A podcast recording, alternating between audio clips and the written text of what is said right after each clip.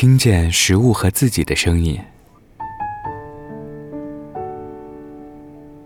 总会记得小时候在柴火灶里扔进一个玉米，踩上外婆烧火的板凳，把头轻轻朝灶孔看，红色的火光，青色的炉灰，这时传来几声噼啪噼啪，于是知道玉米正在接受着炉火的热吻。一直到表面微焦，用火钳夹出来，还带着灰，来不及等它冷，用手拍拍，就这样啃下去。要是长大后的我，应该会撒点盐吧。也记得走街串巷卖叮叮糖的小贩，一手拿着铁锤敲击另一块铁，叮叮当，叮叮当，漫山遍野的小朋友闻声而动。那场景，好像高中军训的时候，听见隔壁班校花出现时，同学们额状长长的脖子。叮叮糖白白的，有点糯，又有点香。现在想来，敲碎配草莓会很棒。可那时候我们懂什么呢？我们什么都不懂，只知道叮叮当的声音响起来，口水就不自觉地分泌旺盛。那时我们不叫单身狗。全都是漫山遍野的好吃狗啊！难以忘却的，还有骑行吃到的苹果干，小小的，脆脆的，一口咬下去比薯片更柔，比芒果干更果断。就是这样不犹豫的口感，酸甜引诱出口水。这时再拿出随身的矿泉水，咕咚咚灌下去，觉得身体都轻飘飘的，汗。也没那么紧贴着身体，这样的感觉，在摩梭人家吃到坨坨肉的时候也曾有过，是拳头那么大的散养猪肉，煮好一大盆，大块吃肉。要是腻了，配上慢炖的酸菜汤，又能再给自己一拳头。大家手把大肉，伴着窗外红扑扑小脸的奔跑，时间都走得慢一点。时间走慢一点，还有煲汤的时候，谁能抗拒砂锅和蒸汽恋爱的声音呢？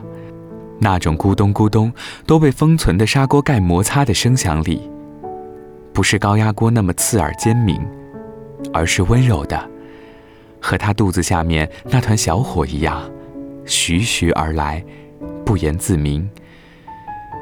你得给够他时间，才让汤汁清澈缓和。不用加多，就是盐，食材与生俱来的鲜。这一刻不再掩藏，都付给了你融进水的身体。若是人间真有神仙，我要供一尊汤大仙，保佑来年风调雨顺，国泰民安。比起煲汤，红烧菜的声音要浑浊一些，大概是里面有更多的香料陪伴，草果。香叶、桂皮，光是写下这些字，就感觉自己的爪子变成了卤味，想要拿起来啃。最爱的是起锅前把切成片的姜、辣椒段、蒜苗等下锅，盖住排骨和莲藕，就是那几分钟，汁液慢慢的浸染，好像大理的扎染，不用那么大力，不要盖住锅盖，让声音飞起，趁着新鲜。收汁装盘，舀一勺盖在刚煮好的白米上，搅拌啊搅拌，拿勺子舀一口下去，好吃的只会呜呜叫了。吃完饭的那么几分钟，沉默是很美妙的。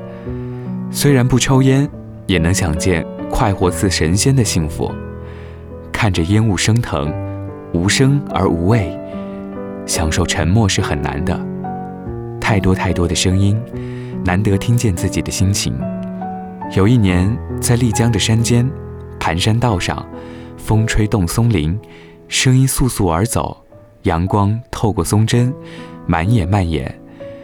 要是那时候有瓶酸梅汤在手，不用再朗诵什么诗篇，心早就被按摩得服服帖帖，烦恼也失去兴风作浪的力气。静听松风，彼时不懂得的美妙。在回忆里重来，更贴近了自己。窗外有雨的时候，热一杯牛奶听雨。狂风将至，收起所有晾晒衣服和细碎，关门听呼呼大作。隔壁重重的敲门声，人们上下楼的脚步声，窗外传来的串串香。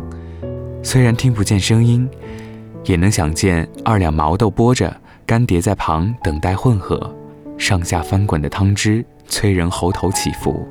天冷时，花果茶沸腾的冲撞；天热时，冰块滑落杯底的叮咚，都汇聚在心里，柔软，成河流。